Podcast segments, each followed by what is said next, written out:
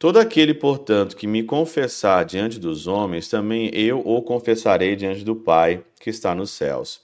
Porém, quem me negar diante dos homens, também eu negarei diante do meu Pai que está nos céus.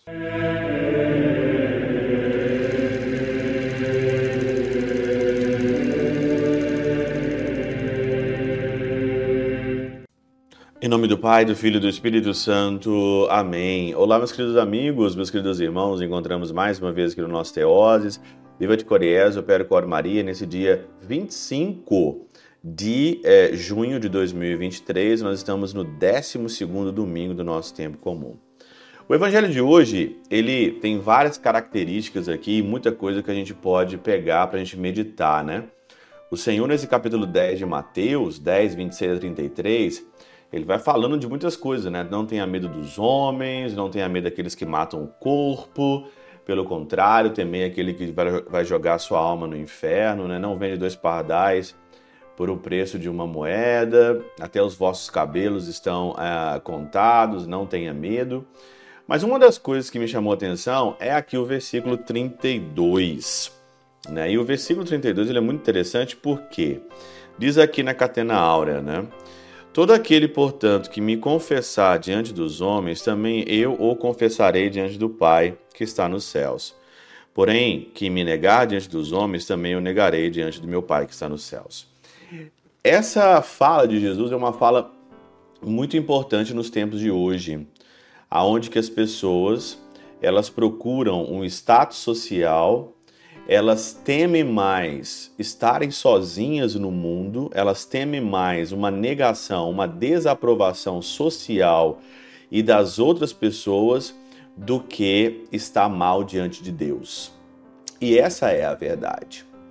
Muita gente hoje não diz a verdade, muita gente hoje não vai atrás da verdade, muita gente hoje é como um camaleão que fica mudando de pele toda hora para não desagradar a turma, para não desagradar aquela pessoa, para não ser mais convidado para o churrasco do bairro, para o churrasco do amigo, ser desaprovado nas redes sociais, né? É o famoso cancelamento.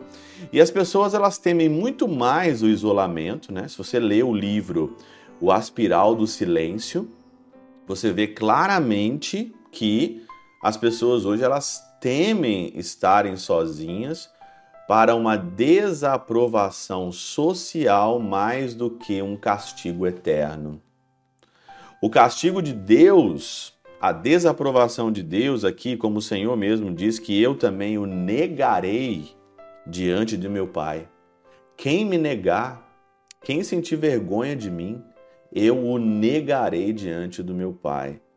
Hoje as pessoas temem mais uma desaprovação social ou midiática do que estar mal diante de Deus. Por isso que as pessoas elas não têm noção do que espera a nós, né? Ah, quando você não se deixa manipular, quando você não é uma marionete na mão dos outros, quando você não é uma marionete do sistema, quando você não é uma marionete, quando você pensa com a sua própria cabeça, né? Você dá uma olhada aqui que vem aqui uma recompensa superabundante. São João Crisóstomo comenta: observemos aqui que, assim como no castigo, o suplício é maior. Também na recompensa, a retribuição é maior. Como se dissesse: superabundastes primeiro, confessando-me ou negando-me. Superabundo agora eu, dando-te dando coisas maiores. Ali, pois, confessar-te-ei ou negar-te-ei. Por isso, se fizeres algo de bom e não receberes recompensa, não te perturbes.